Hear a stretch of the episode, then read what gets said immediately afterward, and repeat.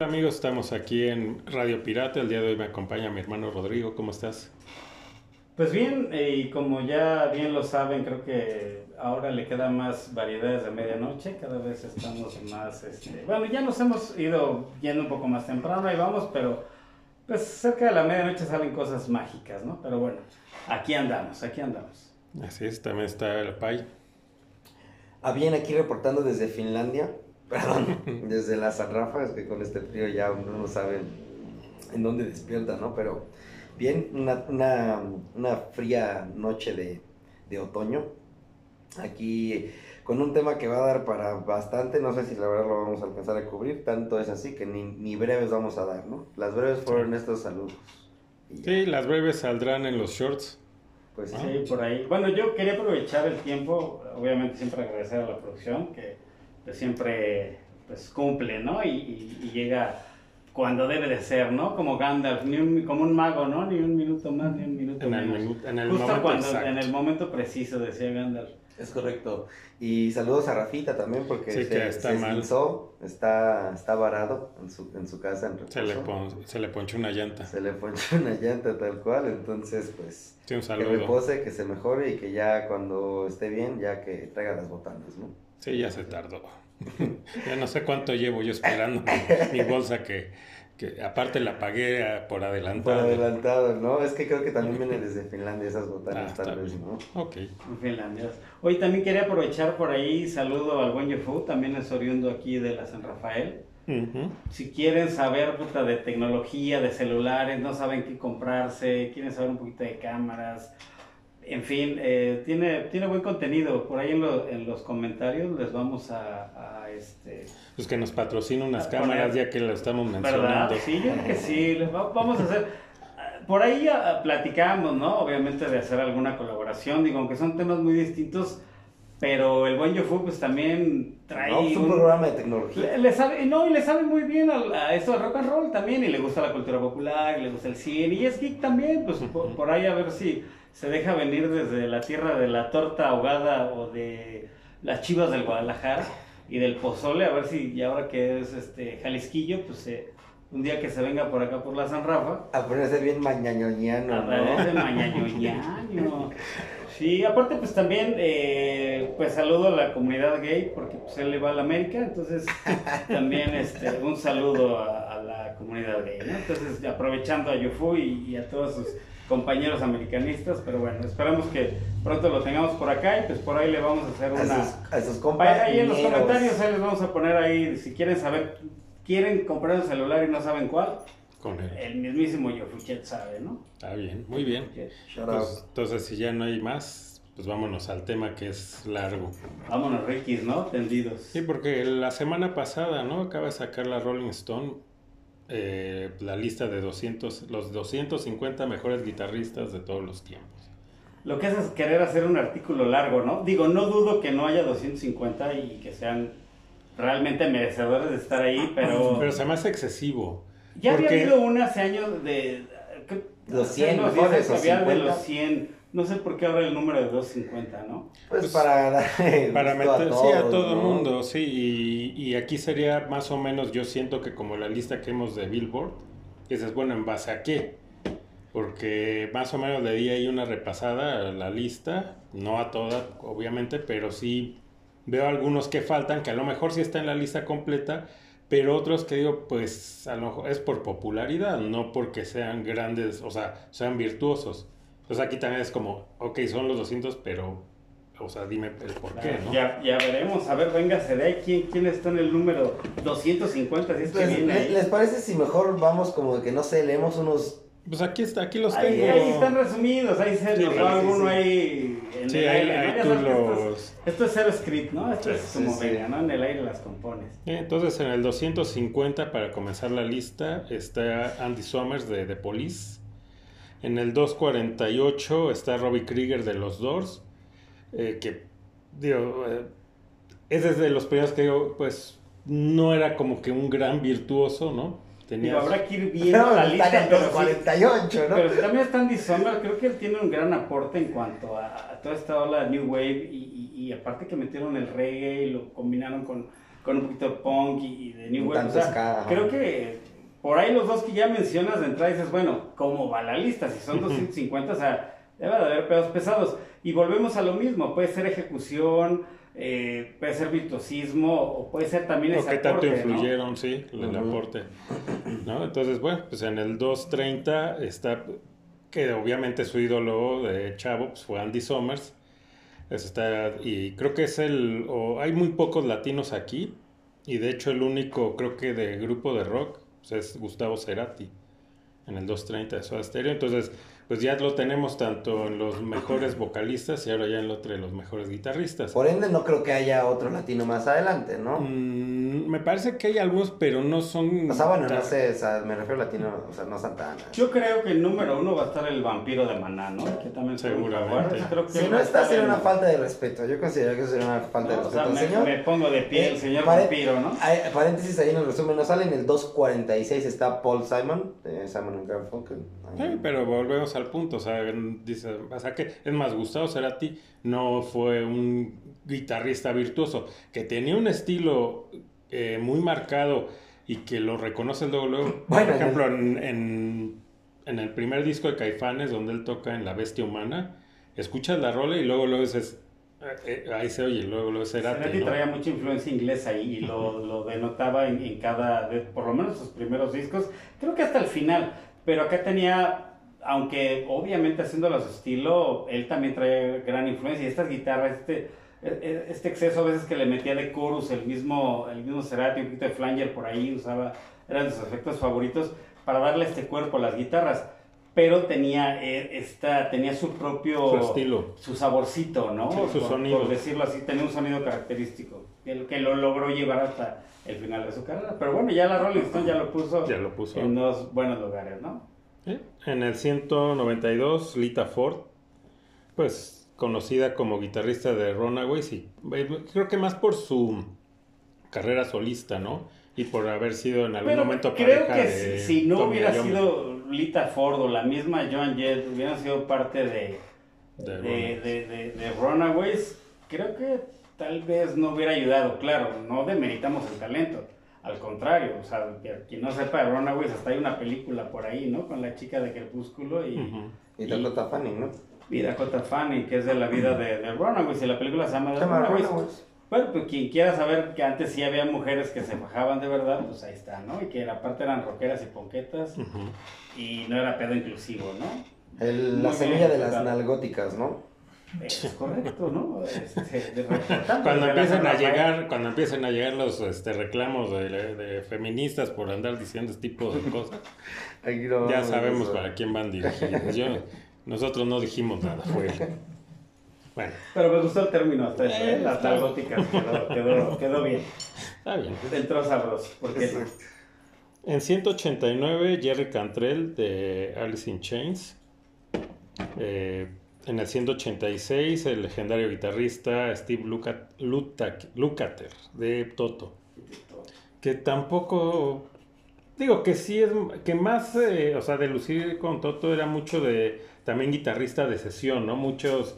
eh, bandas o muchos artistas les llamaban, ¿no? Cuando Sí. iban a grabar un disco. Para estudio. Él, él, él hacía ahí eh, las y, y varios de Toto, creo que Toto se... se, se- La hacía más por eso que por la banda, Muchos ¿no? de ellos sí eran, eran grandes eh, músicos y aparte colaboraban y sí, o sea, Toto está por ahí en el ADN muy ¿Él cabrón. en qué número. ¿Mm? ¿En qué, qué número dijiste que estaba él? En- ¿Tucker? Ajá. Eh, a ver, en el 186. Ah, bueno, pues mira, nos saltamos al mismísimo en el 212, 212, a José Feliciano. Sí, te digo que sí vi ahí algunos latinos, latinos. pero pues no es, no es rock, ¿no? Entonces, Que aquí ustedes dos le están haciendo este honor a José Feliciano. Veo que ustedes son Team José Feliciano. Exacto, exacto. Que traen los lentes La gafa tal cual, oscura. ¿no? La gafa oscura. Creo, pues creo, Stevie Wonder. quiero creer que es por eso, ¿no? Bueno, pues, era guitarrista, pero bueno. No, pero- este, pero también tributo, ¿no? Pero también Y también Somos inclusivos. Exacto, que la Ah. gafa y me puse bien Feliciano, ¿no? También ahorita para grabar. Y me puse Feliciano, exacto. Somos fans, fanses, saludos a Feliciano. Pero no creo que esté por encima de ser a ti como guitarrista, sinceramente. Mm, perdón. no, no, definitivamente. Entonces volvemos al punto de que pues, deberían como de aclarar bien en base a qué, ¿no? Para, pues por lo menos saber y ya no estar y bueno, ¿y por qué? Debería estar Chamín Correa, ¿no? Claro, ¿No? Claro que sí, sí, el, sí, sí. El brevario popular, ¿no? O sea, también Chamín Correa es Chamín Correa. Hasta como mi guitarrista se me hace mejor que Feliciano. Paco de Lucía. No, o sea, si esas vamos, tendrían que estar también porque, eh, pero bueno, ok, vámonos. En el 173 pues ya está el primer Beatle, que es Paul McCartney, que, pues, como aquí bien dicen, pues aunque su instrumento principal pues, fue el bajo, que lo tuvo que tomar más que por gusto, por necesidad, porque él era guitarrista. Pero no era cuando... mejor que George ni John. No, pero cuando se va, este... eh, Bueno, pero mejor que John sí, porque pues John tocaba los acordes de banjo, ¿no? Y él sí, Sí, prácticamente sí, le enseña sí, a tocar sí, la guitarra. tocar. Pero sí. John Lennon está más arriba. Sí, lo sí, supera sé, lo sé. en ya. A lo mejor no sabemos cómo a lo mejor McCartney hubiera desarrollado ese talento en la guitarra si se hubiera quedado en la guitarra. Pero hasta él mismo sabía que pues, ahí el peso pesado, al menos como un, un requinto, una guitarra solista y un gran compositor, Harrison. Ujú, Aunque Sí, no le daban chance. No, y por encima de los dos. Y la verdad es que por encima de los dos, Ah, sí. ¿eh? O sea, Sí, Harrison eh, Sí, como, guitarrista. sí. fácil, fácil. Muy, y, y- y yo la verdad es que tampoco termina siendo como el gran guitarrista.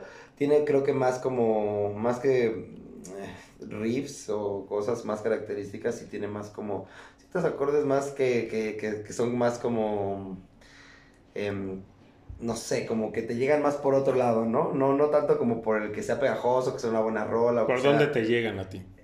No, ¡Échale vampiro! Híjole, si no está el vampiro, neta, ya, ya me estoy imputando y tal, ni siquiera vamos, ¿quién el 200 y la Chingada. chingada? 150. No, pero lo que voy es que como era como más melosón, ¿no? Terminó siendo No como más sé, melosón. ay sí, no sé. No lo sé. Y, y al final terminó también optando más como por el piano, ¿no? En sus últimos discos. Entonces, Pues como... era multiinstrumentista, digo, el- le traba un poquito por ahí a todo. Y También. aparte, pues Sí. al teclado era muy bueno, digo, era más cumplidor eh, en el teclado, a lo mejor en algunas cosas de composición Lennon, pero en el piano McCartney experimentaba Ah, no, pues claro, cosas no, sí muy creo que todos. sí, Pero sí. bueno, yo creo que en el número que está puede ser porque no tocó tanto la guitarra, ¿no? Porque Sí, creo que su contribución hacia la historia, él podría estar entre los bajistas, ¿no? Sí, Bien. Sí, estaría en el top 15. Pero como ya como cuando se, se eh, desintegran los Beatles, pues obviamente él regresa a su instrumento principal que es la guitarra. ¿no? Bueno, pero en Wings tocaba el bajo. No, eh, pero en Wings él hizo todo. El primer disco de Wings él lo grabó todo. Pero ya en vivo tocaba el bajo. Digo, ha Sí. regresado la guitarra, pero eh, de hecho muchos de sus Hasta la actualidad. él hay la, may Cuando la toca las de canciones de los Beatles, ¿no? Sobre todo es cuando... Y él más saca su un hasta, en, bajo... hasta en muchas de los Wings él toca el bajo. De hecho, su contribución a la guitarra en vivo Es poca. es poca. O sea, Mm. sí es más participativa que obviamente con Wings y, y- y con Beatles, sus dos bandas. Pero creo que él ya queda más eh, eh, eh, casi ahora como un bajista. Digo, Sí. no Seguramente van a sacar eh, la lista próximamente de los bajistas y ahí va a estar otra vez él, seguramente. pues, Pero bueno, ahora en el Será 150... tal vez de los pocos que estén en ambas listas, ¿eh? Sí. puede ser. En el 159 pues está precisamente el que decíamos, John Lennon. Yoleno. John Lennon Mm. está ahí en el 159. Yoleno. ¿En el 150? ¿Cerrado? 59. Ah, en el... ah, ya pensamos hasta el 59. Ya, ya, pues aquí vamos a lo que rápido, muchachos. Tú porque andas di- disfrutando la textura y Sí, no, yo aquí voy no James. Taylor 196. Imagínate. No, solo por ahí si ves a lo mejor alguno interesante como... Sí, no, yo por eso le, le voy dando ahí más o menos. Me acerco como el número que está diciendo para ver ahí quién está en esa órbita, digamos, ¿no? 156, Carl Perkins, que pues no se topa mucho, pero es como de esta, igual de, de, de los inicios, ¿no? Del rock, así como, no creo que haya sido tampoco como tan virtuoso, pero ahí está. En el 148, el buen muchacho, golpeador de esposa, el buen Ike Turner. El Que- madreador, el sí, violador que sí, madreador. le, que sí le dio bastante a la pobre Tina, que ya, ya nos dejó hace poco.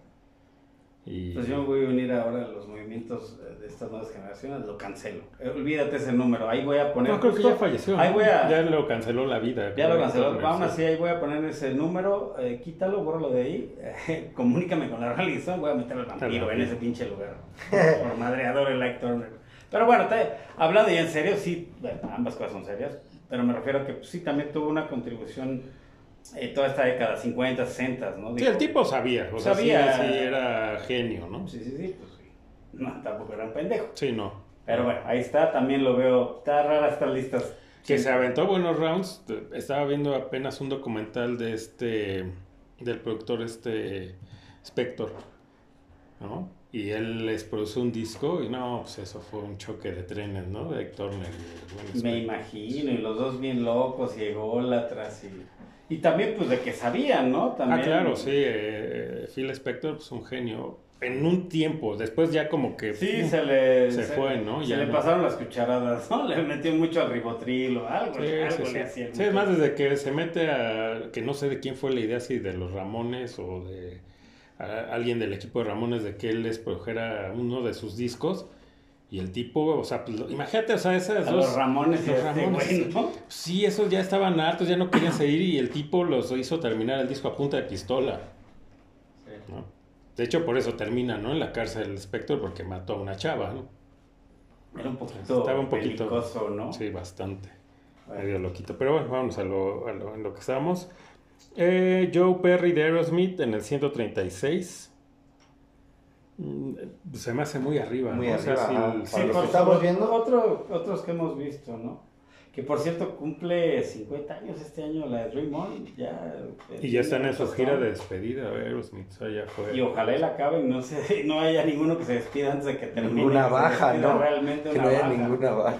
Bueno, pues si los Stones están ahí, eh, Aerosmith pues también. Pero parece que ya este Steven Tyler ya tiene problemas de salud y por eso ya están terminando la historia de la banda, ¿no? Otra que se va. Sí, sí, ya se parece a mi tía Lupita, ya vela hasta Sí. con anda acá peinada y con zaret, ya, ya la verdad es Sí, que ya es la sí. tía Stipper. Sí. Digo, este. La tía, la Tyler. tía Tyler. La Tyler. Tyler, sí. Bueno, y en el 130, Joe Walsh de, de Eagles. Em, eh, pues es que también a mí, Eagles, tal vez fue una buena banda, pero pues. A mí se me late se más quedaron su- como su One Hit Wonder. sí, ¿sabes? la del Hotel California. Hotel pero de hecho a mí me gusta más la rola, la que es- eh, sale en la película de Los Guerreros, al final, Ujú. In the City, que, Ujú. que es de él solo, es Walsh. el- el- Sí, es de Walsh. Es, una, es un rolón, ¿no? Muy me gusta bueno. mucho más que su Hotel California, que es más conocida, ¿no? Más comercial, pero sí, mejor rola. ¿En qué número está él? 130. En el 131 está Dimebag Darrell. Muy buen Luis. Y no lo ponen ahí, Fíjate, pero y bueno. no lo ponen ahí. ¿Qué pedo con el metal, no? Sí. sí. Y no, Dimebag Darrell, ese es el que yo Máximo respeto. Para mí es como el, el claro ejemplo de guitarras machacantes, ¿no? Es- era tener unos riffs muy poderosos. Y que raro, ¿no? Pantera comienza como banda de hair metal. Era de glam, Era de hair glam. metal, ¿no? Sí, andaban acá con mayones y qué cagado. Sí, Pues que es cuando entra Phil Anselmo cuando le dicen, no, chavos, no, no, ver, no es por ahí, ¿no? No, ¿ah? Hay que ser rudos, ¿no? Es que también Phil Anselmo, que sí, también después se le botó la Sí, curia, pero, feo. Sí. pero bueno, también era un señor, ¿no? Digo, la alineación está de Pantera ya Sí. con Phil Anselmo y Sí, sí. por lo menos su primer disco, el, así el fuerte, el, eh, ¿cómo se llama? El Vulgar Display of of Ajá, Power. Power.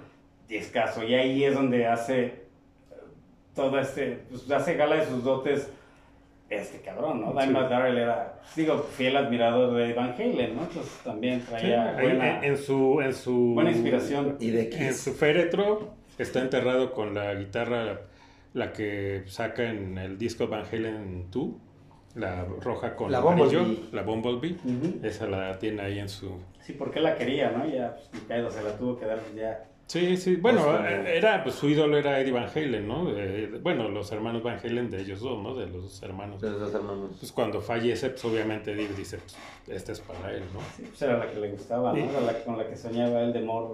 Y como dijo, ¿no? Su hermano, pues, si, si, si mi hermano hubiera sabido que Eddie Van Halen le iba a dar su guitarra cuando se muriera, se Se hubiera, él, muerto ah, desde antes, sí. Se hubiera muerto, ¿no? De una vez ya por ade pago por adelantado. ¿no? hecho la automorición. En el 127 está Steve Vai.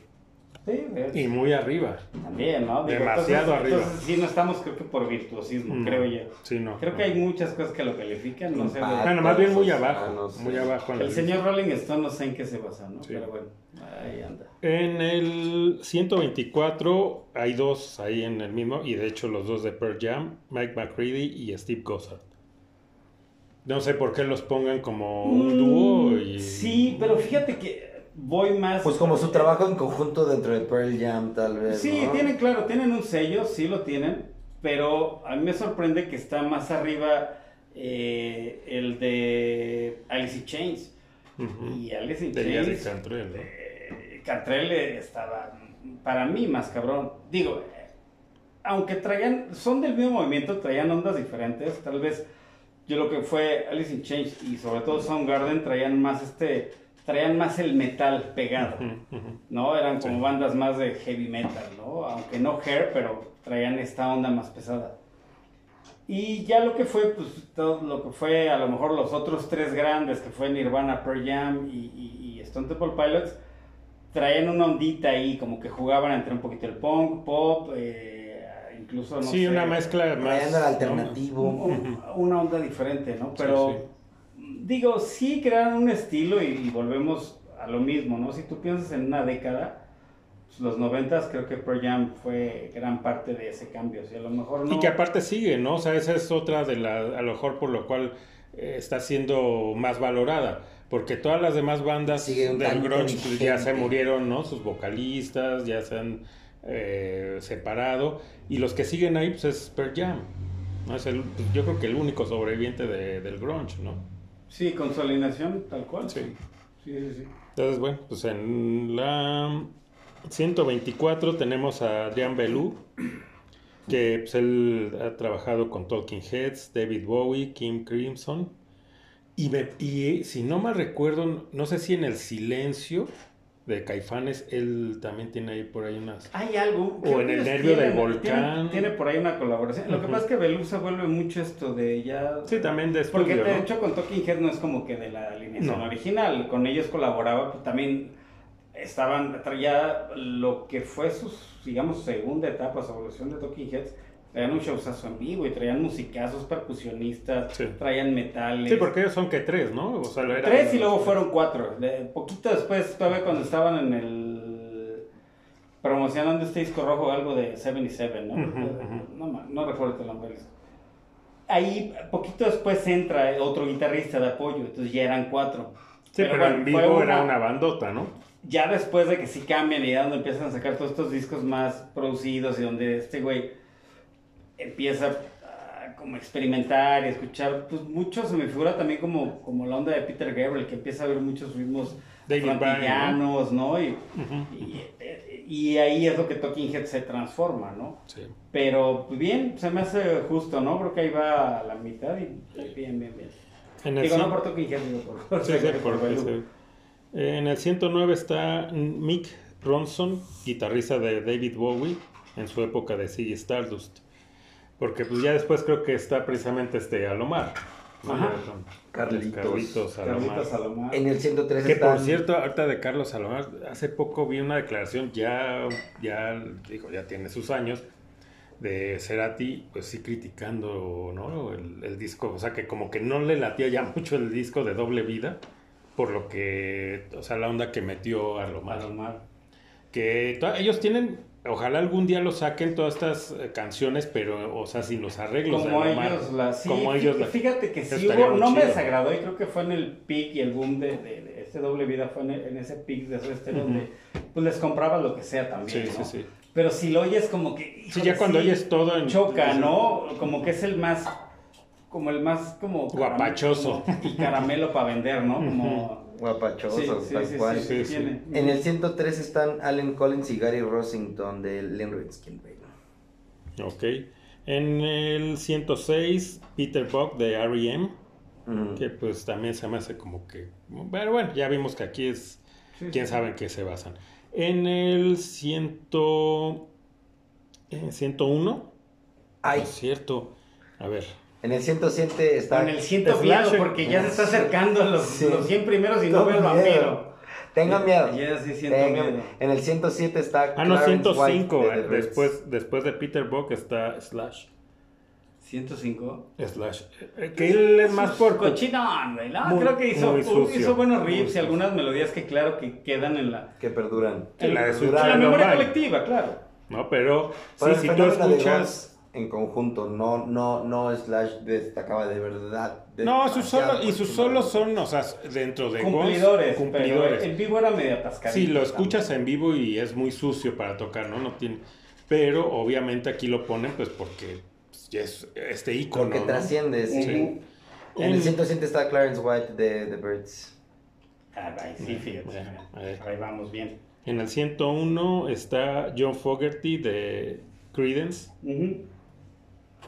Sí, creo que Creedence, más, más, creo que Creedence es muy de nicho y muy de la Unión Americana. Creo que Creedence es esa banda como, a lo mejor como... Los Bookies. Como, si, Eh. los, como si los Kings of Leon no hubieran pegado fuera de, De de. Estados Unidos, ¿no?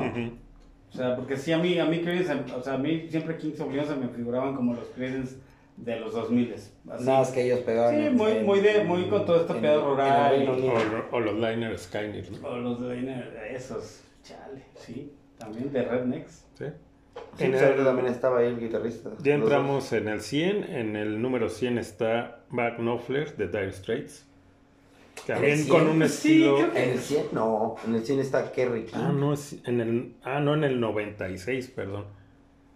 En el, sí, es que aquí Fíjate. está entre en un. Pero bueno, ahí lo vamos a acomodar. 96, pues eh, sí, creo que con el Con un sonido muy, también muy característico. Y ¿no? aunque también fueron, padecieron, creo que con el tiempo, aunque no fueron un One Hit Wonder, porque tienen por ahí buenas rolitas, pero creo que sí los marca Money for Nothing. Creo que tanto por el video en MTV, de ser toda esta parte de la tecnología digital, que era algo innovador y se ven más cuadrados que, que mi tía Chona, ¿no? Ujú. Pero creo que el aporte, o sea, si tú te remontas a una década, eh, puedes escuchar en ese soundtrack, no sé, Hugh Lewis con Power Love y, y- y inmediatamente vas a escuchar, no sé, eh, Money for Nothing, ¿no? Creo que son Y que ya- aparte esa canción está pues muy ligada, precisamente tú dices MTV y te viene esa canción enseguida, ¿no? Obviamente por este esta parte que de, de hecho la hace Sting, ¿no? La de I Want My MTV. Sí, el coro. El coro. Pero la guitarra como empieza, creo que ahí, o sea, tener un riff así de memorable, o sea, ¿quién no escucha esa canción y algo te, sí. te evoca, ¿no? Sí. Y aunque no la conozcas, te va a llamar la atención. Creo que es un, creo que ese riff lo, lo corona ahí. Y bueno, hay muchas bandas que a lo mejor no llegaron a ser tan comerciales, pero también tienen músicos detrás muy talentosos, ¿no? Correcto. Y ahora en el 89, Lou Reed, ¿no? legendario Lou Reed, como dicen aquí, pues También legendario. era virtuoso, pero tenía igual un estilo muy único y que pues, también estaba un poquito adelantado a su época, ¿no? Creo que son de esos marcianos que llegan, ¿no? O, nacieron en el año equivocado, pero sí, también Lou Reed, como no, también en buen es. lugar. En el 88, pues ya encontramos a Kurt Cobain, de Nirvana, obviamente, para quien, si acaso alguien no sabe de qué banda, pues de Nirvana, ¿no? Para la banda de la San Rafa, el Curco, ¿no? El Curco. El Curco, el buen Curco. Pues creo que ya lo habíamos platicado cuando hablamos un poquito en este programa con Del grunge. por acá la no que estuvo la Ah, estuvo ok, Axe, sí. que Ah, sí, de platicando de los guitarristas. pero esa era como una visión personal Sí, no hablamos sí. De quién había nuestros influ- guitarristas o nuestras influencias ¿no? Ujú, sí. Y, y creo que Kurt Cobain, pues, no sé no lo pondría digo la lista yo creo que acabándola podríamos hacer a lo mejor un análisis de, general Un análisis. ¿De qué Ajá, crees? ese, pero es más cabrón Un análisis. pero, pero el análisis Es es, el que viene oriental. después. No, Ah. Esa es más a profundidad. Ese es más cabrón, ¿no? Ese es de guitarristas orientales. Sí, no, pues, y hasta con Citari de la India. No, pero bueno, lo que voy que, que ya lo hablábamos ese día, ¿no? Creo que Kurt Cobain igual es un güey que no era virtuoso, que incluso tocó muchos riffs por accidente, por- también por su falta de conocimiento.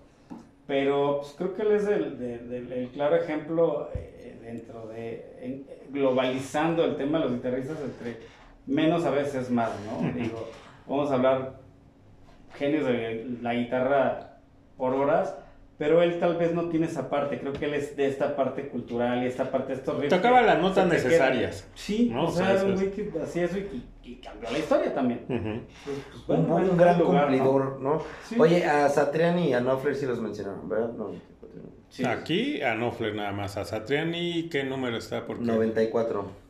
Muy, también, Muy- también muy abajo, ¿no? Digo, de los más virtuosos, ¿no? Que se podría decir, pues, que son los... Por favor, ¿no? Es- Pero bueno. En el 84, pues el legendario guitarrista blusero Muddy Waters. ¿no? Sí, creo que se está poniendo un poquito seria la lista, pero iremos viendo también, ¿no? Digo, claro que Muddy Waters es una gran influencia para, pues, ¿a quién no? O sea, Pues simplemente, pues, para todos los eh, iniciadores del rock, ¿no? Sobre todo. Que obviamente pues eso va trayendo, o sea, es una cadenita. Una pero sobre todo los Stones, ¿no? Los Stones, es que su... Yo creo que tienen ah, en, una- mayor impacto, en un nicho. ¿no? Y con sus veladoras y A todo. A- ¿no? Waters. sí, sí. Luego tenemos en el, en el, a ver, 76 a Joan Jett, que hablamos de ella. Sí, ya, ya, ya. Y creo que Lita Ford era más virtuosa, ¿no? Tal vez creo que... Porque de hecho Y Lita varios Ford... que ya hemos era la guitarrista, No, más de las dos de Ronald. Ella era ¿no? más vo- la vocalista, ¿no? Sí. Esta eh, Joan. Joan Jett. Sí, la guitarra rítmica y, y la que se rifaba. La y lead digo, hasta ella fue más metalera, Lita Ford, por lo Sí. mismo que tenía un poco. Sí, ya como solista, sí. cada- Pero a lo mejor podemos hablar, volvemos a lo mismo. Puede influir que pues Joan Jett puso al menos dos, tres rolas en los charts y, Y Lita pues, Ford no. Ford no. Sí, no, no. Claro, fue más de nicho Lita Ford. Sí. Para los metaleros que queremos tener un póster de Lita Ford con Porque aparte ropa. estaba muy guapa, ¿no? Y, y muy buen cuerpo, ¿no? Tenía en aquel entonces, ahora ya, ya es una abuelita, ¿no? Pero aún así máximo respeto a Lita. Esta era de, ¿cómo dijo él su palabra? ¿Las qué? Nalgótica. No, era nalgótica. La, la nalgótica OG. Ok, eso. Muy bien. En el 75, Richie Blackmore, de Deep Purple. Ujú, Y pues, pues siento que sigue muy, que También muy abajo, muy ¿no? abajo. ujú. Pues otro que también influencia en muchos guitarristas después, ¿no? De, de Deep Purple, los que vinieron, pues todos te hablan de del señor Richie Blackmore. Sí, él hizo, él hizo este, de estos cambios ¿no? que ha habido, de, Y- hasta el mismo cambio que pudo haber hecho en su momento Hendrix, Blackmore, este, Van Halen, o sea, de esos güeyes que van cambiando, ¿no? Y aparte también pues uno de los abuelos del metal, ¿no? También el, el Deep Purple, también uno de los de las Sí, considerados entre los... De los pilares, ¿no? Tal vez uno de los más infravalorados o tal vez no tan icónicos como en el programa que, que hicimos. Sí, no como Ahí. Black Sabbath. Exactamente, ¿no? O incluso también por debajo de, de Led Zeppelin, pero, pero realmente Deep Purple en cuanto a, a su esencia sonora sí, sí impacta muchísimo también en lo que Es que es muy, de nicho, metal. ¿no? O sea, Purple no es como esta banda que fue tan conocida, ¿no? Ajá, ajá. sino fue más como de, de nicho. Pero muchos músicos seguían a Deep Purple, entre ellos muchos de Judas Priest, de Iron Maiden, o sea, Deep Purple era una banda que sí movió a otras generaciones, ¿no? Sí, sí, tuvieron ahí un, un, un, un lapsus, ¿no? Yo también recuerdo haber visto en, en internet algún como conciertillo de ellos, un par de rolas en la mansión Playboy, ahí como por los 70s, y así como que tenían ya como un sencillo importante, digo, ya, digamos, ya Hollywood, ya, ahí ya, ya estaban en buenos círculos. Sí, no siempre estuvieron pesadones, ¿no? Pero sí, sí es una banda más de, tal vez, de nicho. Así es. En el 58, pues tenemos a Alex, Alex Lifeson de Rush. Alex Lora. Yo pensé también que Alex Lifeson ser "Mira, Alex Rocker, Lora". otra vez prende la, prende la grabadora, mamá. El tri está en radio pirata. Ah, no, no fue Alex Lora. No, Sí. puta madre, me emocionó otra vez. No, ya no es está Alex Lora, no está el vampiro. Vale madre, güey, pinche lista de mierda. Vámonos a Que Lora pues tiene que estar pues, en los pues es que bueno que también su toca la guitarra pero pues él empieza no con con este con Three Souls como bajista. Y de hecho Él en muchos conciertos también es un bajo el que tiene, o sea, él también Sí, todavía sí, también toca mucho el bajo. pero ella Toca también ha agarrado mucho la guitarra no no como Paul que sí sigue mucho con el bajo eh, pero bueno pues, así es el. Alex. Pero acá, Pero bueno, aquí no era Alex, Lora, no es Alex Lifeson que pues sí es un virtuoso que a lo mejor no se le reconoce tanto porque es- pues estuvo al lado de otros dos monstruos, ¿no? Tanto Giddy Lee en el bajo como este Neil, Peart en la batería, Entonces, sí. al ser tres monstruos, como que mm, a lo mejor pierde un poco, ¿no? De lo que Y sobre todo, y no era mal guitarrista, No, más bien el pedo es que los güeyes estaban muy cabrones en esta base rítmica. Y si tú escuchas cualquier disco de Rush, por más que quieras, sí disfrutas los solos, sí disfrutas todas las melodías, los riffs, pero lo que te atrapa de, de Rush, pues es esa base. es la o sea, banda, ¿no? O sea, todos. Y sí, todos. que pero parece que están 20 tipos tocando y son nada más Tres. Son tres, sí. Power Trio. Sí. Pues bueno, Cliff Burton, su ídolo era este Neil Peart. Digo, este Geddy Lee. ¿no? O sea, de ese tamaño. En el 77 está Willie Nelson. Mm, ah, bueno. Buen- bien por él. En el 56, Johnny Marr de The Smiths.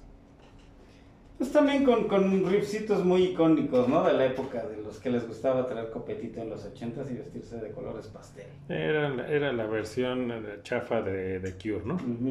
Los chetos. En el 47, The Edge de YouTube.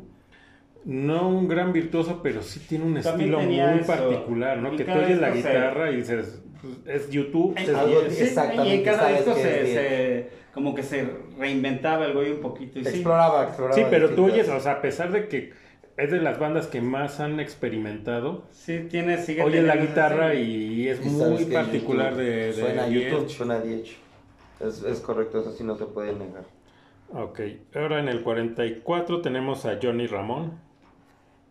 Mm, Tampoco un virtuoso, pero pues Pues por Pues ya hablamos de los ¿no? Todos los riffs de punk son de él, ¿no? son de, la pa de, la- de los guitarristas papá de de los punk. ponquetos guitarros. Ah, bueno. Así es. En el 43, otra vez eh, una dupla, ¿no? Ponen a los dos, a los hermanos Young, ¿no? Angus y Malcolm, de ACDC. Bien, pues sí, deberían de estar ahí juntos. Obviamente, claro, era- volvemos a lo mismo, ¿no? Este, Angus era más eh, guitarra líder y Malcolm más la guitarra de acompañamiento rítmica, ¿no? Pero bien, o sea, también no hay uno sin el otro, ¿no? Y hasta él mismo por ahí declaró un día que sí lo extrañaba bien, cabrón. Sí. Hasta se me iba a salir una pinche lágrima, pero me acordé que era metalero y macho y dije, ni madres que lloro. Ya me fui a mi cuarto y lloré un rato. Pues es que toda la, pues prácticamente, pues, bueno, toda la vida juntos, ¿no? Ser hermanos y luego estando en la en misma banda, Misma banda. pues, estás, eh, pues, no te separas prácticamente, ¿no? Es igual como Alex, ¿no? Y, y Eddie. Y O sea- creo que todavía tuvieron más continuidad los hermanos Young, ¿no? Porque pues, por ahí las pausas que tuvieron McHale. Pero ellos seguían haciendo música, o sea, Bueno, Alex sí, y Eddie sí, sí, sí. eh, pues tenían el estudio ahí en su casa. Y hay muchas cosas que igual también algún día salgan, porque deben tener, diario estaban juntos y hacían, tocaban y sacaban rolas y todo. Obviamente, muchas de ellas pues nada más instrumental porque pues, ya luego no, o no estaba el buen Diamond Dave o el gordito viejito era del Sammy Hagar, que eh, de una vez siguen viviendo él y Michael Anthony de Van Halen. Sí, ¿no? a mí me caen un Sí, poquito no, ya, ya me caen. me No, caen no es, mejor. no es mal pedo, pero ya me Sí, ¿qué pasó con su super banda que Chicken Food y que no sé? pues, y luego pues, Chicken Nugget. Chicken Nugget. Chicken Nugget, sí, con Yalitza iban a hacer un Iban a hacer, Con sí, sí, una colaboración. Ah, bueno, PJ Harvey en el 49. pues ese se lo puedes saltar. Sí. En el 37, Pete Townsend de The Who. Sí, Otro, bien, bien, pues, bien. También, o sea, también que marca una época, ¿no? Sí, también los primeros poquetos, ¿no? Donde juran como que tal- Sí. casi tal cual ahí un poquito jugaron ese papel junto con Kings, ¿no? De los rebeldes del rock. Así es. En el 36, el señor Manolenta, ¿no? Eric Clapton. Eric Clapton. Máximo respeto también al señor Clapton, que él realmente creía que era Dios hasta que fue de visita a Inglaterra el buen Jimi Hendrix y dijo, sí, no soy Dios. Creen que Dios es afroamericano. Sí, Y ese es afroamericano. eh, ahí, dale, ahí se está metiendo Prueba, algo. prueba, prueba. Ahí está. Ahí está. No. No, dale, quítalo y mételo. En el, en el 46 está Frank Zappa. ¿no? ¿Se sigue oyendo? Ahí está. Ahí está. No, ¿No? no, se puede escuchar todo. ¿Qué A ver, ahí, ahí. Fallas Se técnicas. sigue escuchando. ¿Se sigue escuchando? ¿Se sigue metiendo? Sí. A Fallas ver, técnicas. a ver, tantito para no cortar. Ya si cortamos, pues. Si Dale, no, dale, dale. Que salgan las barras esas de colores, quita ¿no? el teléfono de ahí. Y a ver, muévele el cable. A ver, muévele. Perdón por las fallas, pero a ver, ahí vamos. Ahí está. No. Sigan ustedes. Ahí conecta otra vez. Desconéctalo y a ver, ponte este allá. ¿Ya se dejó de escuchar? Ya. ¿Ya? Ya. estamos. Ahí estamos, volvemos al aire. Es que por Nada andar, trata de alejarte para que no lo muevas. No le pegues. Sí, porque ahorita me lo acerqué. Va. no corro, no grito, no empujo, ¿no? En el 46, volviendo, ah, estaba Frank Zappa. ¿no? Sí, también el que ya platicamos, pues se clava mucho en la textura, ¿no? O sea, sí era un genio, pero al clavarse tanto creo que por eso pierde, ¿no? Mucho. Sí, creo que no, no soy detractor, porque no soy detractor, pero tampoco soy tan, huevita. tan fan. Da- a mí Da huevita. sí me da un poco de huevita, la neta. En el 43 están Johnny Greenwood y Ed O'Brien de Radiohead. Sí, pues también, ah, y es también estas, Radiohead es estas bandas que amas o odias, no hay puntos medios. Yo estoy entre- más bien hacia... No que lo odie, pero no me Yo late. lo odio, a mí me gustan muchas rolas, a mí sí de repente cuando te clavas en la textura, eso que es una tardecita tranquila, porrito, ¿no? Un traguito y estás ahí meditando, pensando. Tienen cosas chidas, digo, y clavas, y ver conciertos en vivo también lo hacen bien, pero tampoco soy el gran fan de Radiohead, pero pues, fíjale, también los veo como muy... Muy, Muy espesos. lista. No, Ah, me que están muy, muy- adelante de la Ah, sí, lista. sí, sí. Pero Y bueno, es que, ¿sabes el- qué? Sí, estoy viendo que, bueno, lo que hemos visto en los últimos rankings, ¿no? Sí, como que cada día más inclusivas. Entonces están metiendo muchos artistas que también dominaban como más country, jazz. R&B. Entonces no nada más del rock, ¿no? Exacto. trae como... Pero ejemplo, entonces volvemos al 39 punto donde Chet- está Chamin Correa. Claro, o sea, 39 Chet Atkins, entonces como eso es country, ¿sabes? Y como cosas así, es como, bueno, está, está bien, solo son otros estilos. Bueno, En el 35, Brian May de Queen, pues sí, también, pues también marca, ¿no? Y también influencia de muchos este, guitarristas que vienen después, aunque muchos no lo aceptan, ¿no? Brian May. Pero el tipo bastante cumplidor, ¿no? En sus solos de guitarra de las canciones de Queen. Algunas pues son demasiado pop y a lo mejor por eso a veces no se le toma tan en serio como un... Un guitarro, un guitarro de...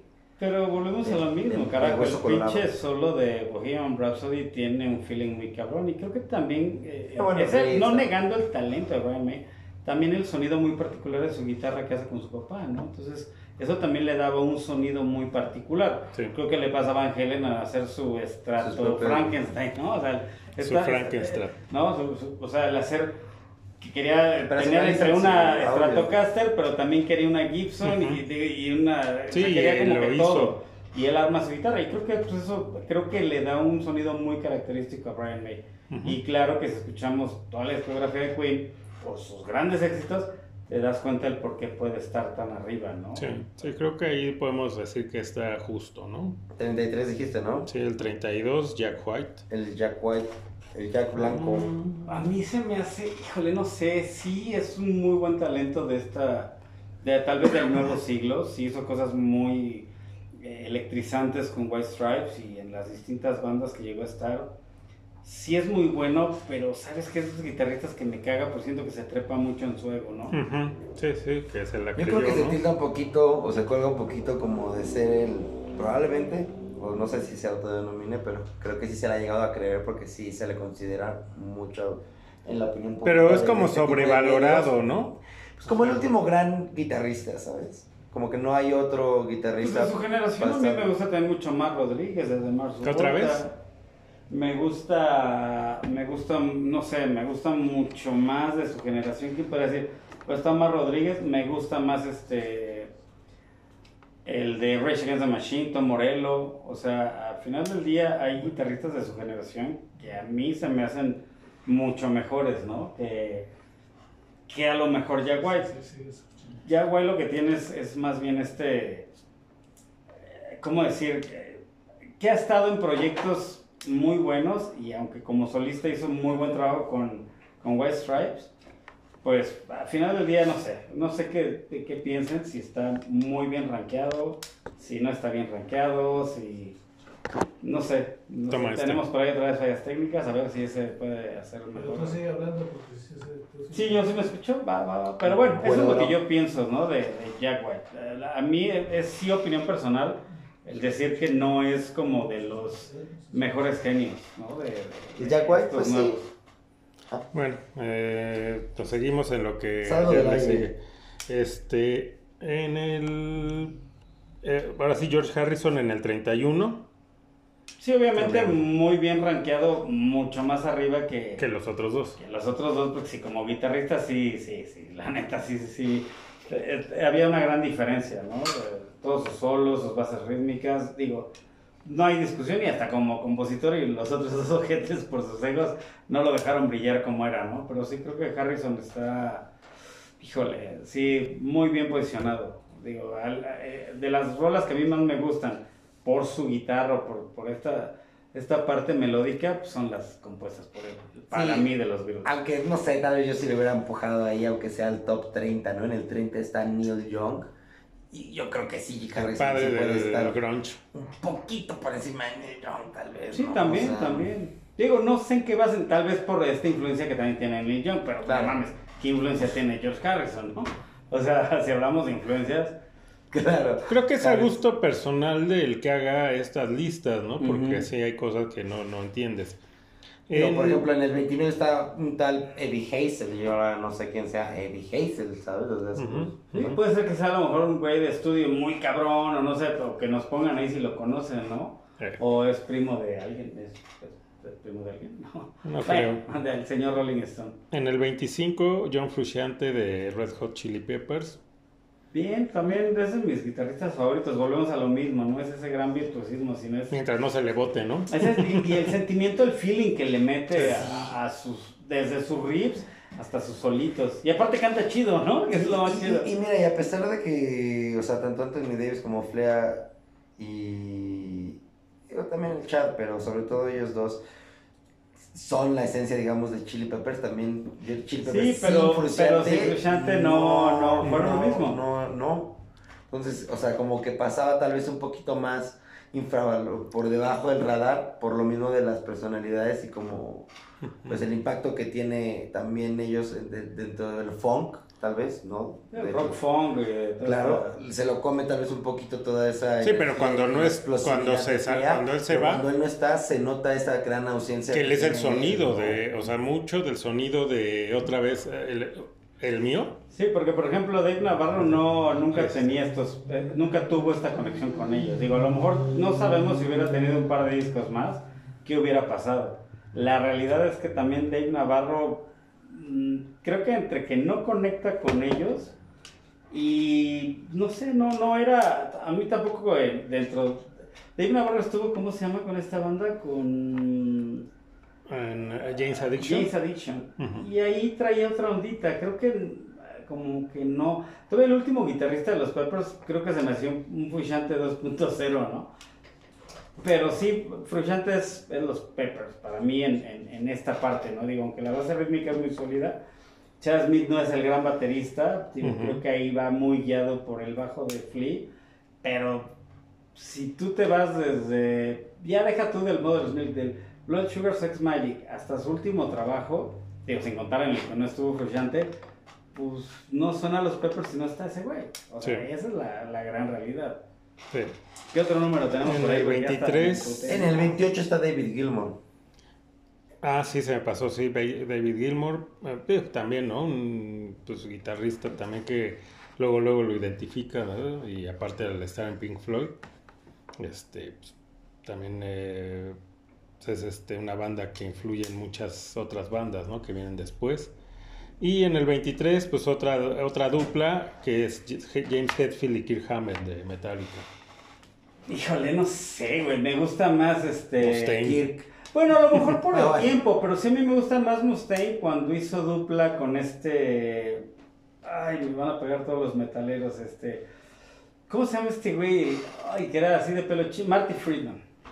Ah, de... de O sea, esa dupla fue muy cabrón. El Ujú. Marty Friedman no dura tanto en Megadeth y a lo mejor no puede dejar todo este sello. Creo que la dupla de Metallica, nos guste o no, creo que tiene más peso histórico que Megadeth. Sí, sí, sí. Aunque a mí se me hace más cabrón. Sí, más, más guitarrista. Tanto ¿no? la banda como el mismo Mustaine me gusta más que lo que pueden hacer incluso Hammett y, y, y- James Hetfield juntos, ¿no? Sí, sí. Sin faltar al respeto, creo que el peso de por lo que están ahí es por eso, ¿no? Porque es una dupla que, pues desde Kill Em All hasta lo que hay ahorita, son sólidos en lo que hacen, ¿no? Y dos, pues sí, grandes guitarristas del metal. Y que es de la, la última de estas bandas gigantes, ¿no? Y que está en activo. Metallica. Eso también influye, yo creo que aquí en la lista. En el 21, Randy Rhodes, ¿no? Que pues te empieza con eh, eh, los de Common Field de Noise, este... Quiet Riot. Riot. Empieza con Quiet Riot. Y después pues, se va con el buen Se va con Ozzy Osbourne, ¿no? Y ahí es donde creo que brilla más. Digo, no porque no brillara con Quiet Riot, pero pues Quiet Riot no era nada y obviamente al, al estar siendo el guitarrista de, de, de Ozzy Osbourne, pues, la, la- o sea, la proyección que tuvo. Y creo que si no, se, hubi- no hubiéramos perdido ese guitarrista, sí estaría hoy día ahí dándole también unos putazos. Un, un, un quien vive con Eddie Van Halen, de esa generación. Sí, creo que lo, lo platicamos en algún momento, eh, no recuerdo en qué programa, pero lo comentábamos, ¿no? Que desgraciadamente al no estar Randy Rhodes, al, eh, al no tener Eddie alguien con quien medirse, es cuando ya empieza como a fresear, ¿no? Y empieza a meterse mucho en sintetizadores, Eddie Van. Halen, ¿no? Y después... otras cosas. Ajá, y después lo que hace ya con Sammy Hagar, ¿no? Ya cosas más light. Que si hubiera seguido Randy Rhodes, obviamente hubiera sido esa batalla entre ellos dos de quién era el. eh, quién la tenía más grande, ¿no? de los más picudotes, Sí. ¿no? Entonces hubiéramos visto también otro Eddie Van Halen. Sí, sí, sí, potencia. En el 22 arribita de él está Albert King, el gordito del blues. Muy Pues, bien. bu- bueno, sí, digo influencia también para muchos, ¿no? Sí, Ah, sí, los blues. Es que los blueseros, o sea, o sea, lógicamente son la influencia de todo lo que vino después, todo el rock, ¿no? Entonces, En el 20 está Steve Ray Vaughan. Sí, Ray Vaughan también, pues, sí, de esos clásicos y influencia de mucha gente, ¿no? Otros- No tan conocido, o sea, no, No. este, pero es un guitarrista que también muchos lo, lo nombran, muchos guitarristas como influencia. Y cómo no.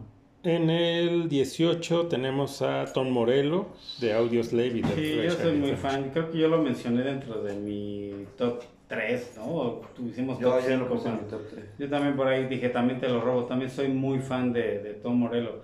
Creo que lo que él hace es, es mucho todos estos efectos, ¿no? Cómo juega con, con las Sí, sí, pastillas, sí, cómo, cómo pedales. juega, ¿no? Con los switch. Claro que también, sí, no, muy bien, ese es bien. Bueno, En el, die- en Se el metió al 16 top 20, ¿eh? Acá de Sí, entre sí, sí, tanto... digo que bien posicionado, ¿eh? Y también me, me- se me hace... Que sí, como bien dices, con una, eh, un estilo muy particular, o sea, algo tiene, ¿no? O sea, que no suena, o sea, no hay eh, algo que No digas. hay "Ah, otro güey que haga lo mismo que ese güey, punto, ¿no? Sí. O sea, Reconoces también- inmediatamente, ¿no? Sin dejar de ser pesado y melódico a la Tanto vez, en ¿no? Soundgarden, que, que, que sí cambia muy... No, pero... No, Audioslave. Perdón, perdón, este Audioslave a pues, Rage a Against the Machine. Against the Machine. Sí, sí hay un cambio en el feeling, porque obviamente también el, o sea... Sí, pero no que su esencia. Volvemos a lo Exacto. mismo, que son de esos guitarristas que tienen una- un, un... Lo oyes y dices, no mames, ese es Tom Morello. Sí, sí, sí. Tiene Sabe que un- sí eran, un feeling muy- muy pues sí, particular. rockeros, pero sí diferentes ramas, ¿no? Sí abordaban un poquito de diferentes ramas. En el 16, pues aparece, ¿no? El, o sea, este es el padre de todos los guitarristas, definitivamente, Robert Johnson. ¿no? El, pues este, pues a lo mejor no es tan conocido, ¿no? O sea, realmente, o sea, se- muy underground, ¿no? pero, pues, eh, se toca un poco, ¿no? Su historia en esta película de Encrucijada con Ralph Macchio. Este, donde pues, le cambian un poco la historia a Willie Brown, porque Willie Brown también era guitarrista, no era este Con ¿cómo se armónica, llama? ¿no? era un guitarrista amigo de Robert Johnson, que de hecho él es el que eh, pues platica, ¿no? El de que pues, sí algo raro pasó con Robert Johnson, ¿no? Porque es la leyenda de que vendió su alma al Sí, diablo. que se fue a la encrucijada, que le vendió el alma al diablo y Porque él- se hizo el Él platica, ¿no? Platicaba Willie Brown que pues, no tocaba nada bien Robert Johnson. Se desaparece un tiempo, tampoco mucho, o sea, que ya no, pues es que en tantos años pues, aprendió. No, o sea, se desaparece, pon tú unos meses. Y cuando regresa el tipo, o sea, estaba adelantado ¿no? a todo lo que tocaban ellos y eran buenos guitarristas, no eran también competentes, pero Robert Johnson llega y dice, con permiso, o sea, pues, romper quítense chavos, ¿no? Aquí les voy a enseñar cómo se toca. Cómo se toca el blues en la guitarra, cómo se Sí. ejecuta el instrumento. Sí, sí, y tiene, o sea, ojalá y quien no lo, quien no lo conozca, quien no lo tope, como dicen ahora, pues se dé, son, hay, hay un disco, de hecho, nada más que es como de sus, sus éxitos. éxitos. porque pues tiene 29 canciones, nada más él, ¿no? Compuso, y son cortitas.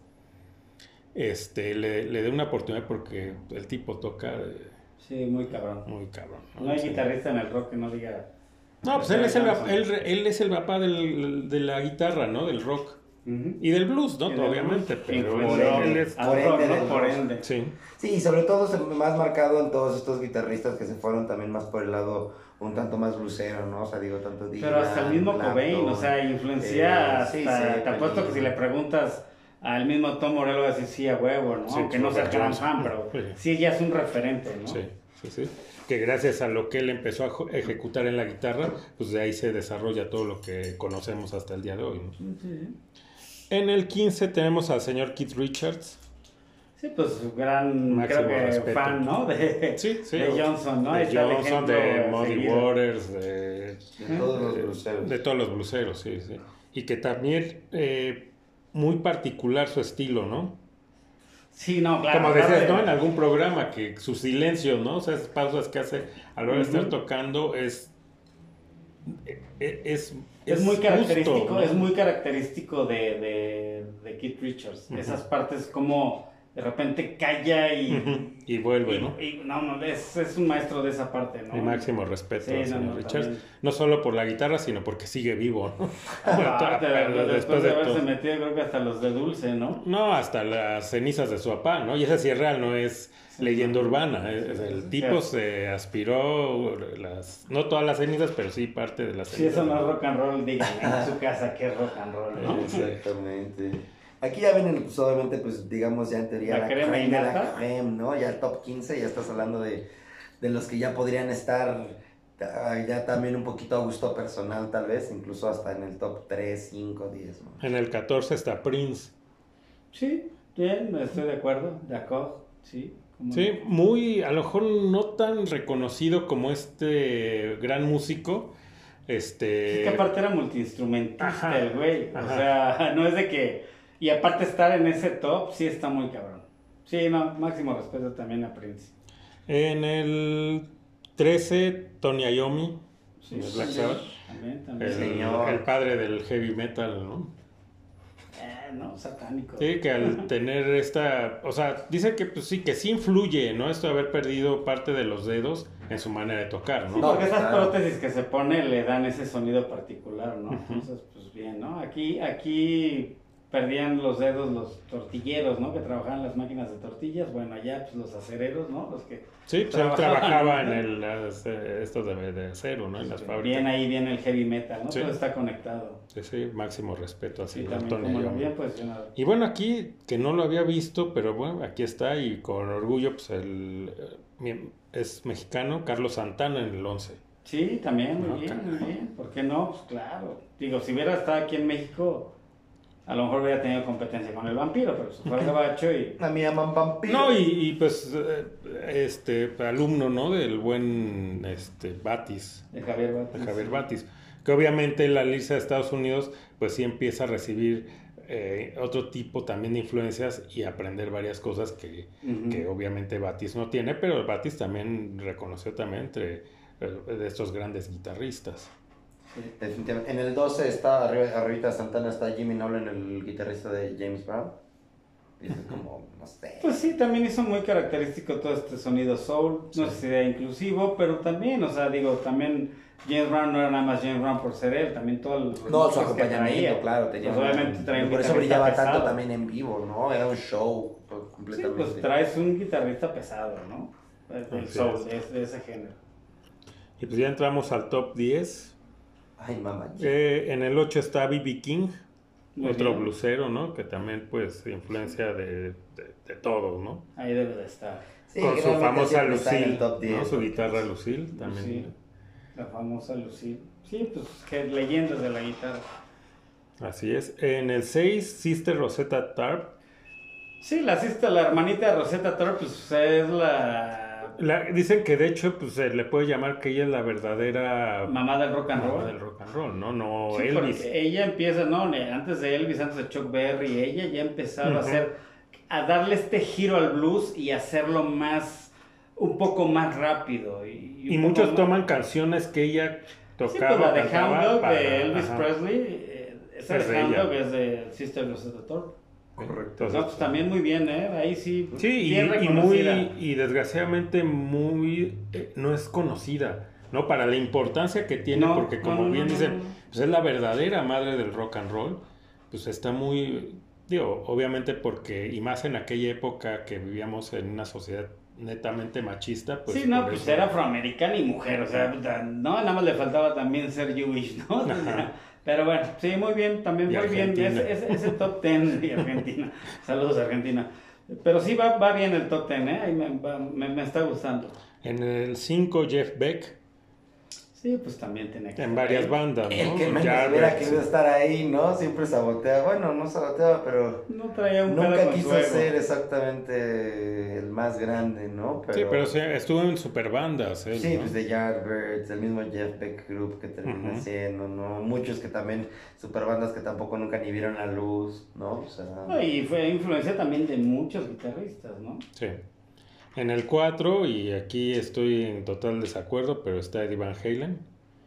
Bueno, habrá que ver los que vienen, ¿no? Digo, Van Halen creo que dentro también de su nicho, ¿no? Por ejemplo, no veo por ahí, y, no por comparar, digo, ya hablamos de Dan McDarrell o de guitarristas que influencia, fueron influenciados por Van Halen, o a lo mejor ya guitarristas que influenciaron a Van Halen. Pero, por ejemplo, no está por ahí el de Dream Theater, este Petrucci. Pat- Petrucci, que es muy bueno, pero a lo mejor dices, bueno, ¿qué estamos calificando el virtuosismo? Ahora, Van Halen, claro, es dentro del rock and roll, heavy metal, de, los finales de los 70 a la fecha, claro que se influencian todos los guitarristas. Es que yo, o sea, hay dos que para ver mí los que otros. cambian, que cambian el- la manera de tocar la guitarra, ¿no? Jimi Hendrix, el primero, y después Eddie Van Halen.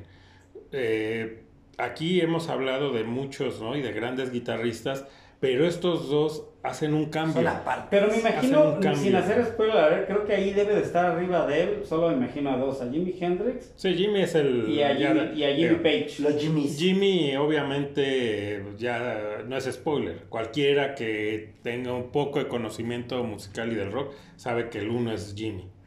¿No? Así de A ver, y sí. échalo el 3, entonces ¿quién está en el Jimmy tres? Page. Jimmy Page. Ok, vamos bien. En el 2. Chuck, Chuck Berry. Berry.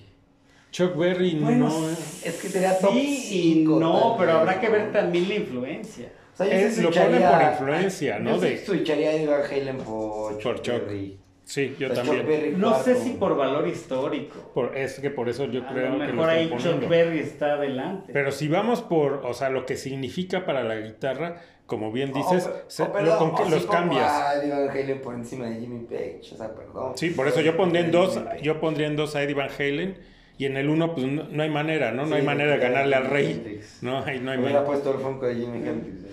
Pues está peleadón, está peleadón. Díganos ahí en casita, ¿no? Así, ¿Cuál es su guitarrista ¿Cómo hubieran acomodado? Por lo menos ya ese último top 3, ¿no? Ujú. Joe Page lo pondría adelante nada más por esa gran influencia que incluso te apuesto que también fue para Eddie Van Halen. Y, y- ah, no sé, ahí está reñido. El 1-2 podría ser cualquiera de los Es dos. que a Clapton lo puedes bajar también a esto top 10 Sí, y, top y a, como- 10, fácil. a Satriani, a Bey, a... Es más, no, no vi, no está mismo, a lo mejor están, están combinando un poco de influencia, un poco del virtuosismo, Sí, un poco de todo, ¿no? el impacto que tuvieron dentro Petrucci. de su género. Petrucci no Debe sé si estar está en por los ahí, a lo 10. mejor por ahí debe estar, por ahí debe No. estar perdido en la lista. El Ingui. Pero bueno, creo El que a lo mejor si nos vamos para, para no pelear, Ingrid Malmsteen no está, y por ahí debe estar Ingrid Malmsteen, pero no sé, creo que por influencia ese último, los últimos cuatro lugares, sí está, Puedes jugar con ellos puedes jugar un poquito, sin quitar a lo mejor el 4, 3 y el 2, el número 1 tienes que dejar a, a Sí, Hendrix sí, sí, sí. Sí. Sí, Sí, es porque que Hendrix es Hendrix y ya el top 3 de los mundanos, por así decirlo, ya. Ahí te los puedes acomodar ya de acuerdo a gusto, influencia, etcétera, etcétera. Creo que no termina mal la lista. Nada más, como dice, a lo mejor un pequeño desacuerdo o un debate de decir, bueno, Sí. Page o Van Halen, ¿no? Si tal vez nosotros somos más rockerones, pues nuestro top 30, nuestro top 30, Top Sí, 30. el- top 30, truco, nuestro truco, truco. nuestro truco, truco, nuestro top 30 será un tanto distinto, ¿no? Sí, sí bajarían muchos más. Podría ser y subir otros, ¿no? Sí. Pero bueno, pues díganos qué les pareció, ¿no? Si, si el señor eh, Rolling Stone está en lo cierto. O están como nosotros que decimos, pues no sabemos, o sea, en qué se están basando para poner los lugares. Una víctima más de la inclusión. ¿Cuántos más, Peña? Carajo. Entonces, sí, hay que nos pongan, ¿no? Que ustedes, ah, obviamente, la mayoría los dejamos fuera porque no daba para meter a nombrar. Es más, ya ni que si- siquiera que comentáramos alguno.